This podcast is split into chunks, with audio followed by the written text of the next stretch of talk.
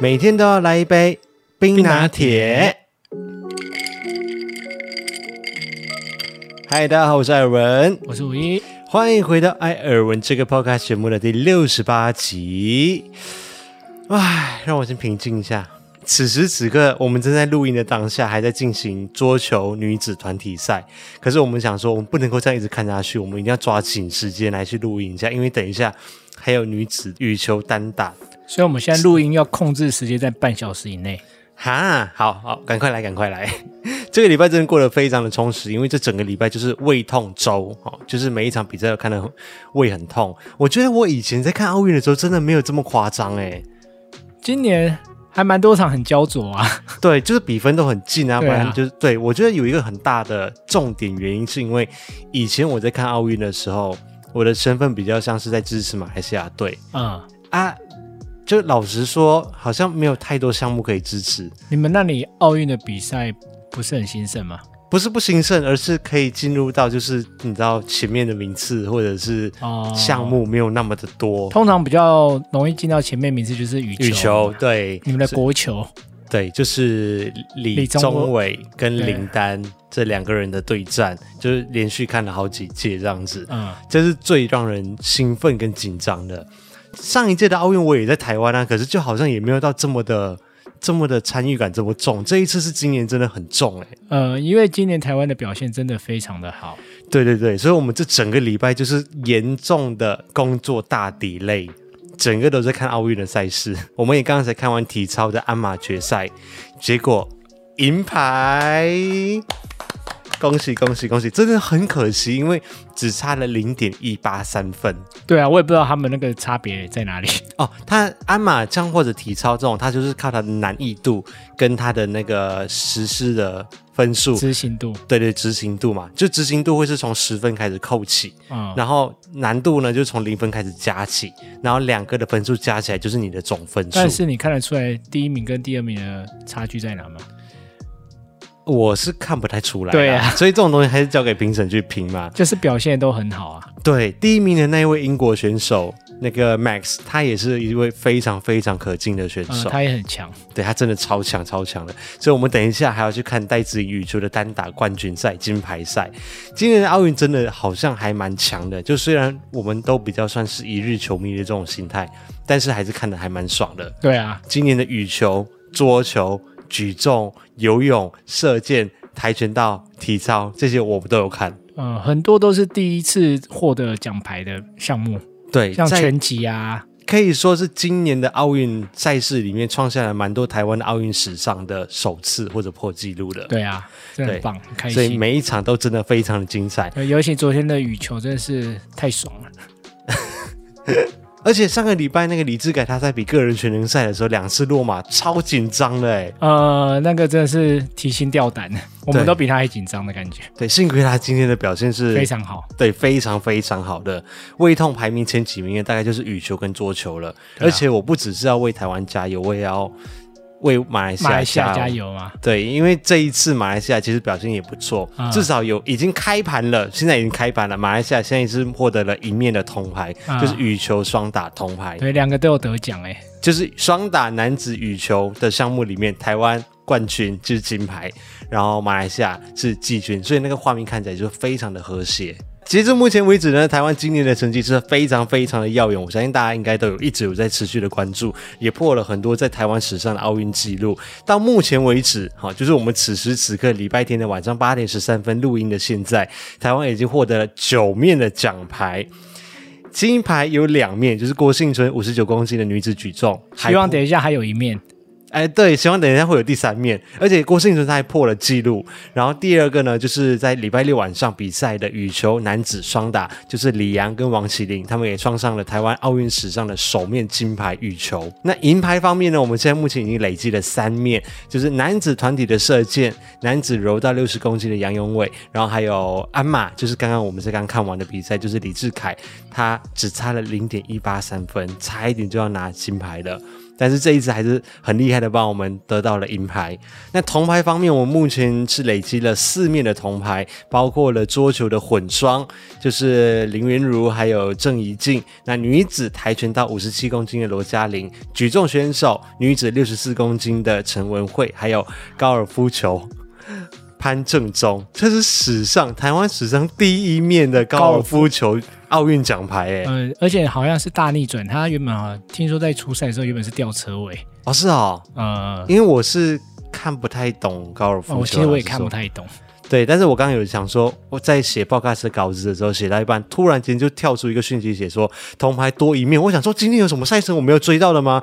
结果就多了一面，而且是高尔夫球。恭喜恭喜恭喜恭喜！那这一个礼拜比下来，其实还有一些些啦，我们真的是差一点点就要夺牌了。包括了男子的射箭是拿到了第四名，然后桌球的男单林云如也是很可惜，超可惜。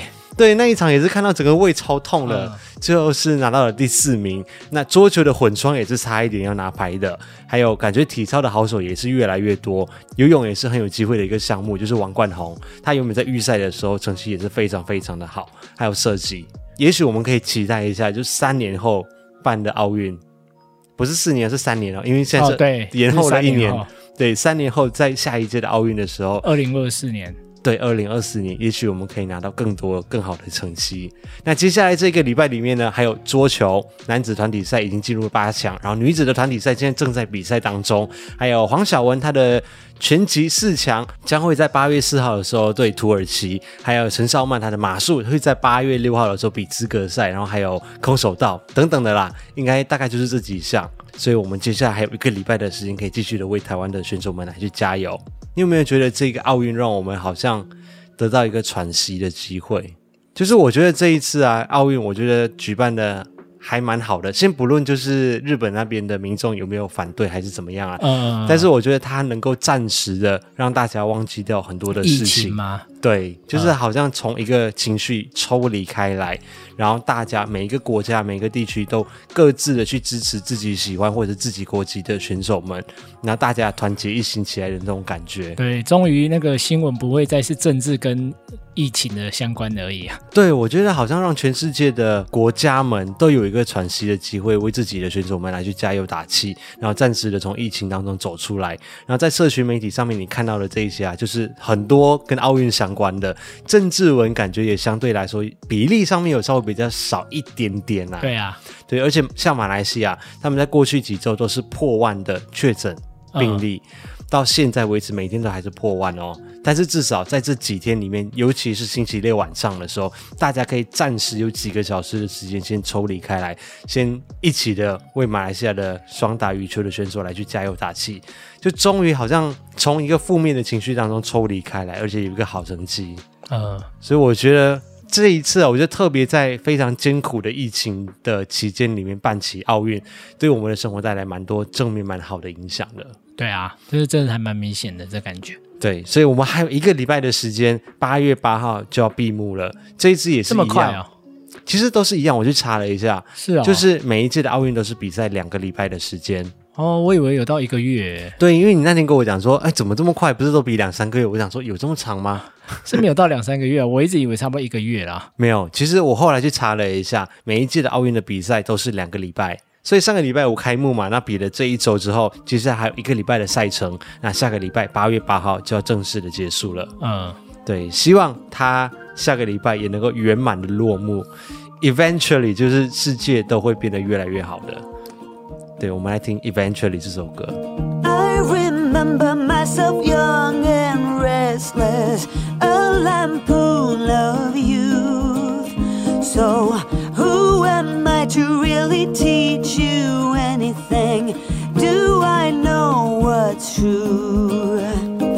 True for you.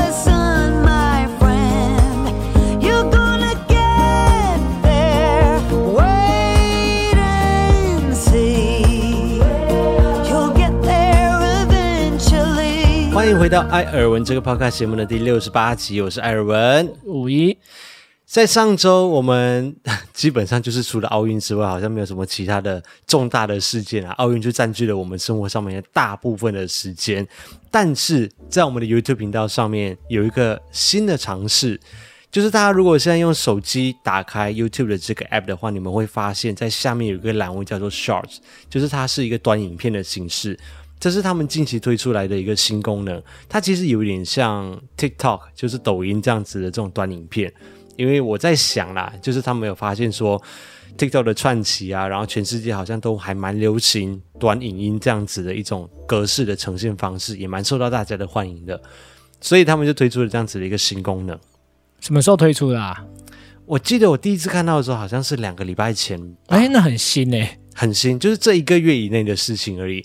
但是就不知道说它的演算法会怎么带啊？就是会不会推送到大家的首页，或者是大家一定要点击进去那个 short 的里面才会看到这一些的影片？但是我们在上个礼拜的时候，我们就做了两次的初尝试，就发布了两部的短影片，一部就是我们发布了礼拜四为什么没有发片的原因。刚好我跟连妮就坐在客厅在看桌球嘛？对，我们就一边在看比赛，然后就一边在做那个手工艺家庭代工，然后我就一边做一边看，一边做一边看，就想说完蛋了，我们这个礼拜真的是太堕落，竟然没有准备影片要来发片。老板带头翘班吗？对，老板带头翘班，可是 就是看比赛看得很爽。那另外一则呢，就是在礼拜五的时候，我们要寄出就是频道会员行动派艾草他们的回馈礼二点零嘛，我们就想说稍微记录一下，因为短影片它的定义就是一分钟以内的影片，所以我们就是最最长就是是六十秒。目前看到的是这样子，但是听说有在继续的延长，可能两到三分钟好像也可以的样子。哦，好，对，但目前应该是一分钟以内是最保险的。它都是直视的吗？对，它都是指示，就是手机用户会比较方便观看的方式。嗯，对，但是你在电脑上面一样可以透过。那个人的频道来去看到这些短影片，而且它也是指示的，嗯、它就不像手机这样子，就是它会有一个专门的栏位让你点进去，然后就是看完一则之后马上跳下一则，马上跳下一则，一直帮你推算新的影片出来，一直往下滑。在电脑版上面呢，就变成像一般的影音观看的模式，就是你要点进去那个人的影片里面，这样子来去看，它也不会继续的往往下的推算，哦、推、哦、推送给你下一则的影片这样子。好吧，就一个新尝试就对了。对，我们讲说，哎，来试试看一下，看大家喜不喜欢这样子的影片尝试。就是有新的东西、新的功能，我们就来尝试看看，也许可以带给大家一些不一样的新鲜感。所以，重点听到了吗？原则上来，今天早上或者今天下午，应该就会有一大批在台湾的行动派艾草，就是我们的频道会员，对，就会收到我们这一次要寄出的回馈礼二点零了。所以希望大家会喜欢这一份小小的回馈礼。那大家收到的时候，也欢迎你们就是拍个照片，然后在 IG 上面的限时动态打卡，然后标记我们，就是标记小老鼠 A L V I N I S T，这个是我们的 IG 账号，我会觉得很感动，因为前两年的时候就是这样子，我们寄出那个钥匙圈的时候，大家都在 IG 上面。就是拍照打卡，然后标记我，就会看到很多很多人，大家拿着在用的感觉，就觉得哇，好还蛮感动的。是啊、哦，对啊。那国外的艾草们可能就要稍微再稍等一下下，大概尤其是跟我说，大概几个礼拜的时间呐、啊，要看实际的运送的状况。嗯，国外的很多吗？国外今年蛮多的诶，国外好像有八十几个。哇，亏大了你。没事。我觉得还好啦，就是我们的频道本来就是提供给全世界各地的观众们来看的嘛。嗯，我觉得有国外的粉丝们支持，也是一件很好的事情。对啦，也是很开心的事情。对啊，毕竟我们的频道这么 international，自己讲哎、欸。然后还没有满两个月的行动派艾草们呢，再稍等一下下，我们会在这个月底的时候，八月底，我们会再检视一下表单，看一下那些原本还没有满两个月的。艾草们，看他们是不是满两个月了。如果满两个月的话，我们就会再寄出新的一批出去。那礼拜六呢，就跟大家分享了五一最新的鱼缸。鱼你个大头啊，没礼貌！是极乐净土，就是五一它有了一个大型的鱼缸，然后里面展示柜啊，好展示柜。那那个展示柜就是有一位艾草，他们是专门做这些展示柜的，他们就专门帮五一定制了一个很大的箱子，然后有打背灯、打底灯、打头灯、顶灯，然后下来他就把十五周年的四只圣斗士都放在里面了。但是他定做的比我想象中的又大了一些，害我突然觉得十五周年那四只有点孤单，感觉应该要多放几只，可以把双子神也再放进去。刚好他八月二号就要出了，我觉得这真是冥冥中自有注定。不行，我我就跟你说了，现在留的空位是让你去摆一些装饰物，就像鱼缸一样，你要摆一些石头啊、柱子在里面来去布置它的高低落差。装饰物更贵吗？哦，是哦，那那，那装饰物也要上千呢。那那我觉得你，你既然都开了这个口了，那我也不好意思。我觉得你就这样子，先这样子就好了。没有不行，我觉得你都你都这样说了，好，我们再说再说。哎。我们直接去鱼缸看就好啦，啊、那个水族馆看啊。鱼缸你到底可以放尊重一点呢、啊？你就放一点水草在里面啊。极乐净土有水草在河里吗？我又不是放明豆，呃，我又不是放那个海豆丝在里面。我觉得你可以自制啦，考验一下自己的手工能力。我觉得我带你去买比较快。嗯，好，我们再说。这个礼拜的耳闻事件，我觉得可以从奥运来去分享，因为这个礼拜就是生活当中充满了奥运嘛，所以我第一个我觉得蛮神奇的一件事情，就是因为这一次的奥运比赛而关注到一个。对于一个马来西亚人，就是我是马来西亚人嘛，对于我来说是蛮神奇的事情。当台湾得到金牌的那一刹那嘛，就颁奖典礼上面的时候，嗯、一般来说就是看哪一个国家得到了金牌，就会升旗典礼的时候就会播那个国家的国歌嘛。对呀、啊，然后我就跟吴仪说，哦，他们接下来要放那个中华奥运的会歌了。因为我在之前的时候好像就有听到说，就是如果说台湾拿到金牌的话，会放中华奥运的会歌。然后后来正式播出来的时候，音乐一下去，五一就跟我讲说：“啊，这这是国旗歌啊！”对啊，突然听到还是有一些感动哎。然后我就一头雾水，我想说什么是国旗歌？是国歌吗？他想说不是，这就是国旗歌。然后我就想说，诶。国旗歌到底是什么东西？因为我们从小到大在马来西亚人的教育里面啊，至少我们那个学校里面，我的国中、我的国小、我的高中，在每周的那个叫什么周会典礼，你们知道吗？嗯，就是大全校的人要集合在一个大礼堂或者大操场里面。我们也是啊，就是、对，就是周会就会有升旗。对啊，然后我们升旗的时候就会唱国歌。那这样脱离学生以后就很少再听了。对，就是只有学生时期的时候比较会有。所以我们，我你有听说过台湾以前看电影的时候，好像也要先唱国歌？那个我没有经历过，但我听人家讲过。哎呦，这经历过就恐怖了。怎么看电影为什么要唱国歌？我不知道，就是看电影前他会放国歌。你说我们今天要去看《哈利波特》，然后前面就要先唱国歌？没有，就是前面不是都会有电影预告吗？告哦，就是那一趴的时候。对对对对对，我好像有听人家讲过。哎，你确定不是你经历过的？不是，我没有经历过。所以播完是播完国歌之后才可以播电影，这样？那全场要起立吗？欸、全场要起立吗？对啊，因为一般来说听到国歌是全场要起立嘛。对啊，对啊，对啊，有这种事情啊、哦？我记得我好像有听我我哥他们讲过哎、欸，所以你哥有经历过？嗯，哦，你跟你哥相差很大哦，而 且今天皮在痒。好了，反正就是我从小到大在马来西亚的时候，我们那种周会的时候，就是第一个会先唱国歌，第二个我们会唱州的歌，嗯，就是马来西亚有十三个州嘛，每每个州都有自己的歌曲这样子，所以我就还是不知道国旗歌到底是什么东西，所以我就去查了一下，那维基百科上面它的定义是写说，国旗歌是近现代国家歌颂国旗的爱国歌曲，然后绝大部分的国旗歌。都只是为了去歌颂国旗的爱国歌曲，并不是代表说升国旗的时候要去替代国歌演奏的歌曲。台湾的话，就中华民国的国旗歌是比较特殊的，是目前世界上唯一在升旗仪式的时候替代演奏国歌的歌曲，是拥有接近于国歌地位的歌曲之一。其实我也不知道哎、欸，你只是从小有有唱过？对啊，从小有唱过国歌跟国旗歌，所以你们就是升旗典礼的时候是唱国歌还是唱国旗歌？我们都先唱国歌后唱国旗歌。哦，所以两首歌要一起唱。对啊，然后更神奇的是什么？你知道吗？我发现马来西亚也有国旗歌。然后我竟然不，不知道其他有没有啦，有有好几个国家有，就是不是全世界都有，嗯、但是马来西亚是其中一个有的，所以你自己都不知道，我不知道，你也没唱过，我也没听过，好像隐隐约约有听到，可能就是那种什么国庆会典礼上面，好像偶尔会听到一下，但是从来不纳入什么我们国小、国中、高中的升旗典礼还是周会。所以你这次有找出来听吗？有，我有去听一下。你有觉得很耳熟吗？就是说不定你有曾经听过。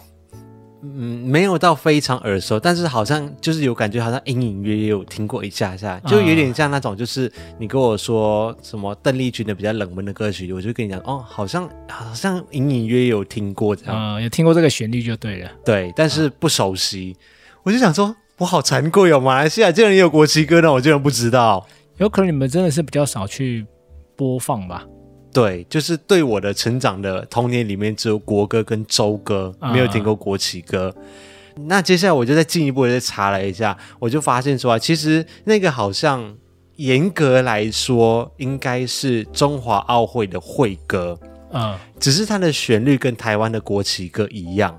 那它其实是有一段的历史演变而来的，就是有新闻报道上面有特别有提出来啦，就是说有一位律师哦，吕秋远律师，他就说，在一九八一年的时候，中华民国被迫改名成为 Chinese Taipei 的时候，国际奥运会并没有就是顺便的要逼迫他们要改国旗跟国歌，但是到了一九八三年的时候，想到说哦，一九八四年马上就要举办奥运了啊，于是就提出说要台湾就是有取代国旗还有国歌的曲目。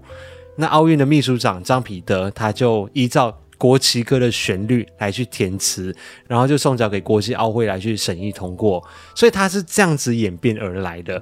所以我还真不知道哎、欸，对，它其实是呃旋律是一模一样的，但是它的词是不一样的。哦，它其实有一段台湾的奥会的会歌的歌词，可是我们昨天听也只有旋律。对对对，只听得到旋律，它只是演奏版而已。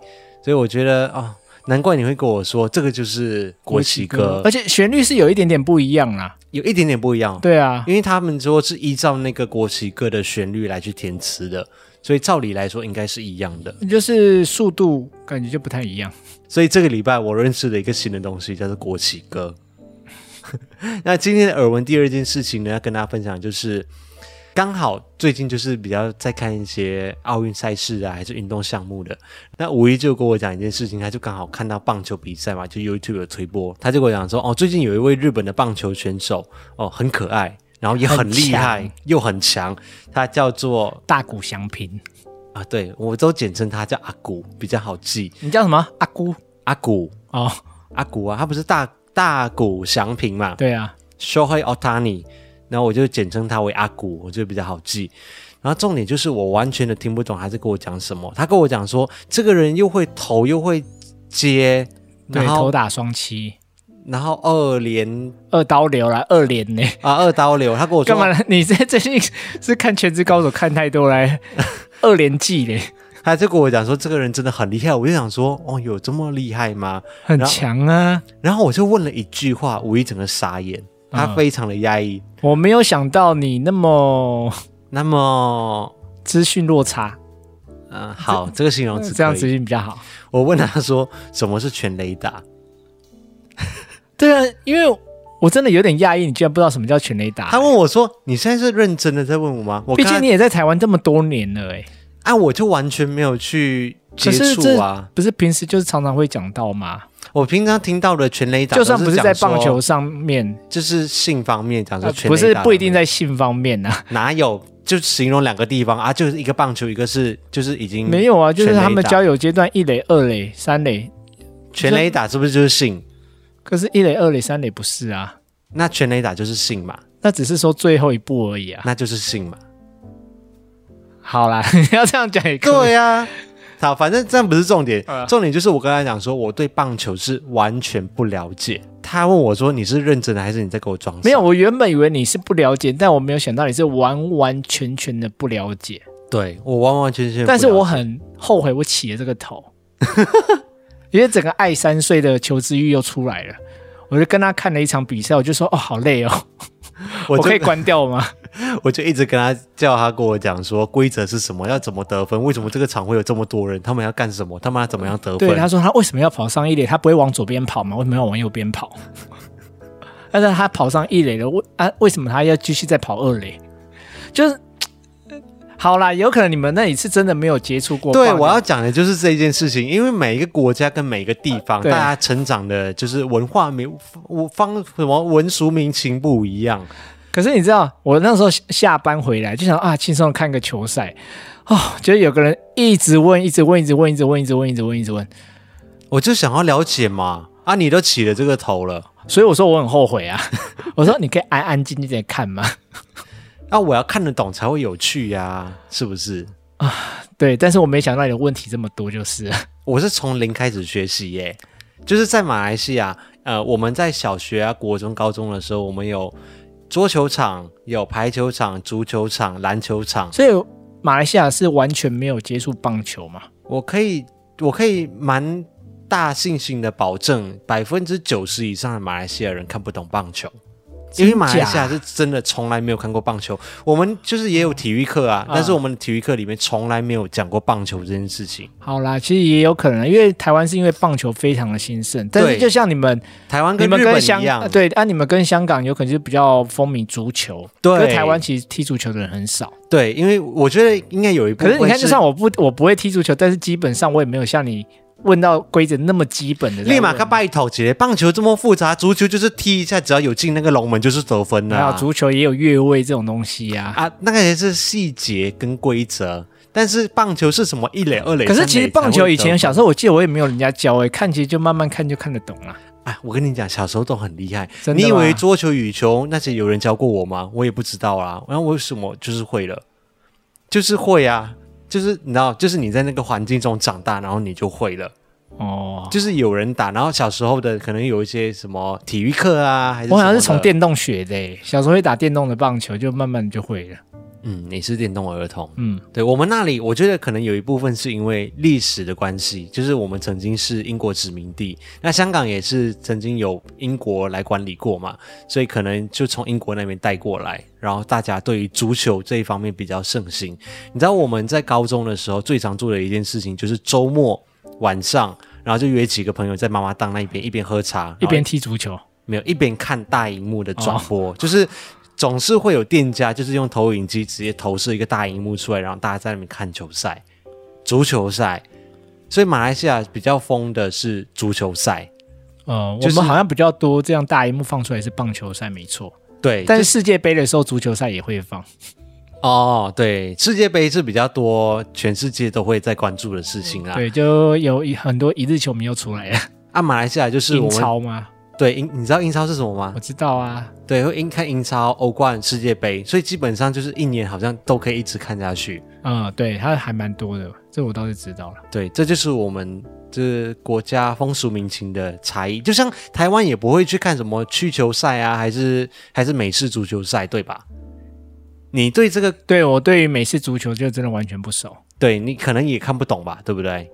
嗯，好，你这样举例我无话可说。对啊，所以但是我觉得我现在蛮厉害的。我现在已经就是虽然说不知道百分之百的规则，但是我可以看得懂他们在干嘛了。你没有蛮厉害的啊，你就只会看大谷翔平。你说哦，他们那种打比较好看，怎么打都是全垒打。我说废话，你直接看那种剪辑，而且是看大谷。不是，因为我找的是那个什么什么啊，那个阿谷他在 MLB 就是美美美职棒。大联盟啊，啊，大联盟里面的就是全垒打的精选集，所以我看的每一球都是全垒打，啊，就觉得看起来很爽这样。但是我现在就是看奥运的棒球赛，我也看得懂，就是怎么样，就是什么一垒、二垒、三垒，什么截杀、触杀啊、呃，投手啊、捕手，我大概搞得清楚这些东西了。哦，好啦，至少教会你一件事情，你有觉得很光荣吗？很累。教会我好了，也因为我领悟力很高，所以也没有什么。也没有啊，你领悟力哪有高？你只教一个，是我教的好。你只教一个晚上，我就会嘞。哎、欸，教规则是要教多久？你要教十年是不是？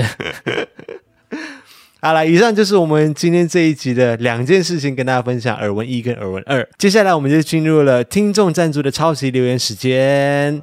这是一个提供给我们的听众们赞助我们 Podcast 的一个方式，让我们可以。